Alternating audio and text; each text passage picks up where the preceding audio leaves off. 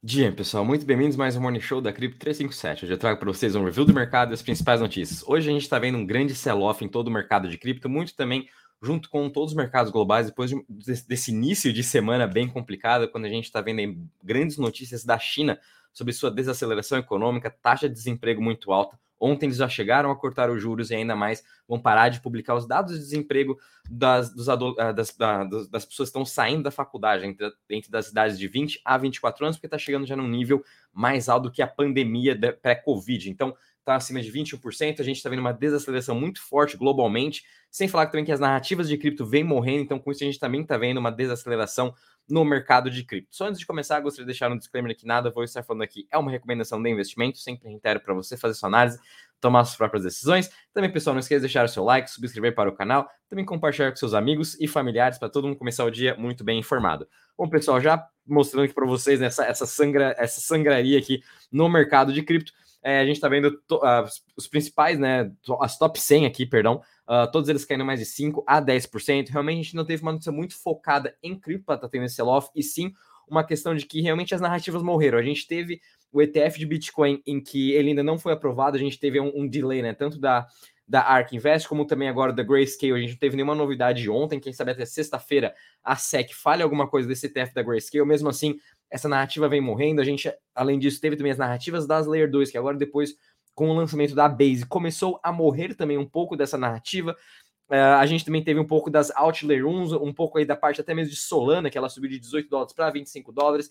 É, então, um pouco disso a gente também está vendo uma boa realização desses lucros. As pessoas não vendo tanta mais narrativas e otimismo agora nesse curtíssimo prazo, a gente está vendo esse sell-off um pouco maior, com exceção aqui, obviamente, da SEI, em que ela lançou ontem, né, o primeiro token, e a gente está vendo hoje agora a listagem dela na Coinbase. SEI veio para revolucionar todo o mercado de DeFi dentro do ecossistema do Cosmos e também fez grandes parcerias já como Near, Avalanche e a própria Solana para trazer essa sua tecnologia para esses ecossistemas. E no geral, mesmo assim, a gente ainda está vendo aqui o Bitcoin segurando muito bem na região dos 29.160, Ethereum também em 1824. Então, como a gente vê também entre Bitcoin e Ethereum, são os maiores hoje. Ambos possuem praticamente o que quase 80% do market cap, né? Eles vêm se segurando muito bem, vêm se mostrando sua resiliência. Porém, as altcoins, obviamente, elas são muito mais arriscadas e elas estão agora com essa queda um pouco maior, né, do que obviamente Bitcoin e Ethereum. E a narrativa este ano ainda continua sendo concentração do dinheiro no Bitcoin e pouquinho ainda no Ethereum. Tanto é que sua dominância continua acima dos uh, ah, 50%. Até esqueci de puxar aqui para vocês, mas eu só vou pegar aqui a parte do Crypto Fear Index, mas mesmo assim a dominância do Bitcoin continua acima dos 50%. E até mesmo quando a gente analisa aqui a relação do Crypto Fear Index, a gente está com um sentimento neutro, porque o, o Crypto Fear Index ele pega aqui do próprio Bitcoin, o sentimento do Bitcoin. Sua dominância acima dos 50%, não mudou nada. Bitcoin acima dos 29 mil dólares, é, mostrando sua resiliência durante toda essa crise que a gente também está vendo nos mercados globais. Então, obviamente, que o sentimento do mercado vai ser neutro em relação ao Bitcoin, né? Uh, quem está pessimismo com o Bitcoin, acho que devia analisar um pouco mais a fundo, porque realmente os fundamentos estão melhores do que nunca e agora é realmente o momento da gente estar tá comprando, tá fazendo DCA, investindo nesses excelentes projetos. E agora vindo um pouquinho com vocês para os mercados globais, que realmente é aqui que está a questão do foco, é aqui que está vindo é, um pouco desse pessimismo né, do mercados globais e espalhando um pouco para cripto. Foi o que eu comentei com vocês no nosso chat no começo da semana para ficar com cuidado com a China. Né, e é isso que a gente está vendo esse impacto. Então, a Nasdaq, a gente está vendo uma queda de 1,14%. A S&P também já caindo, um, caiu ontem, né, 1,16%. Europa como um todo fechando também em queda de quase 1%. E hoje estamos vendo uma leve recuperação aqui do, do estoques praticamente no 0 a 0 e a Alemanha também subindo 0,20. Mas como a gente pode ver, China, Japão e, a Coreia também já com uma queda muito forte, encerrando de novo mais um dia em forte queda.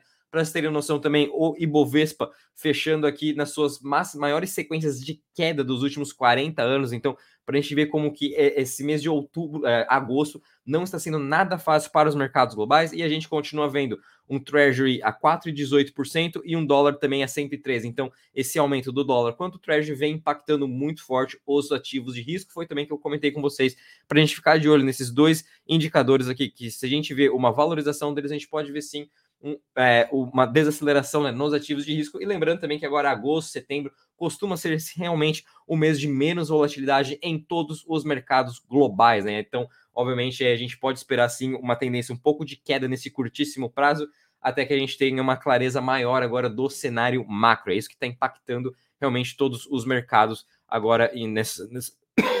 metade de agosto. Vindo agora com vocês um pouco para as notícias, pessoal. Então, dessa vez a gente teve o oposto, né? A gente está vendo muitas grandes empresas investindo em blockchains, é, fazendo a transição de Web 2 para Web 3. E agora a gente viu aqui a Stellar, né? Que tem o seu blockchain. A Stellar tem o token XLM, investindo agora no MoneyGram, né? Quem não conhece, o MoneyGram é um concorrente aí do TransferWise, né? Que a gente pode fazer remessas internacionais. Se eu não me engano, eles também possuem um cartão de débito. Uh, pré-pago, né? Então agora a Stellar fazendo um investimento na MoneyGram e também conseguindo um assento no conselho do MoneyGram. Então, bem interessante. Quem sabe agora vamos ter um caso de uso para o blockchain aí da Stellar para poder começar a fazer remessas internacionais. MoneyGram também é uma empresa Web 2, isso com certeza vai revolucionar todo o seu negócio e vai colocá-lo, eu acho, é, a concorrer né, com seus, com seus competidores como PayPal, enfim, como essas outras grandes empresas que também trabalham com remessa. Então vamos ver como vai ser essa adoção também da Stellar em relação ao seu blockchain. Se não me engano, esse é o único grande caso de uso agora do Stellar juntamente com o MoneyGram. E isso vai facilitar toda a nossa remessa internacional, implementação de uh, stablecoins, quem sabe até mesmo de outras criptos.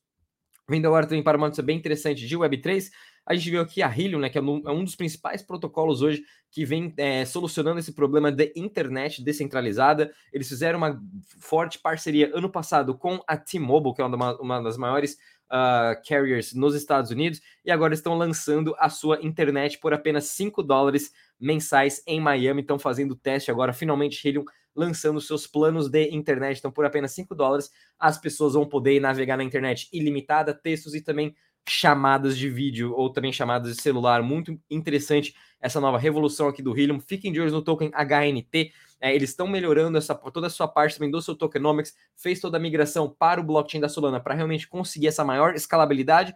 Agora vamos ver como que vai ser essas suas parcerias e também a adoção do mercado em relação a pagar somente 5 dólares. Espero que também eles venham aqui para o Brasil, uh, expandam também para os mercados emergentes, que a gente sabe também como as contas aqui de telefone é, são muito caras e a gente realmente precisa de um serviço como a Helium, por exemplo, eu estaria muito disposto a também estar utilizando, né? Então vamos ver como vai ser essa adoção, vai ser bem interessante ver esses agora novos casos de uso entrando, então fiquem de olho também no token HNT.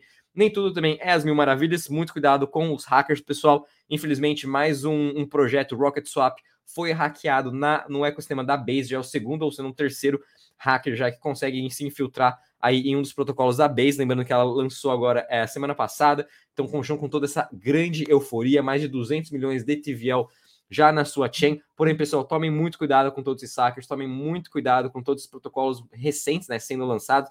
A gente pode ver aí que os hackers estão de olho em tudo isso que está acontecendo.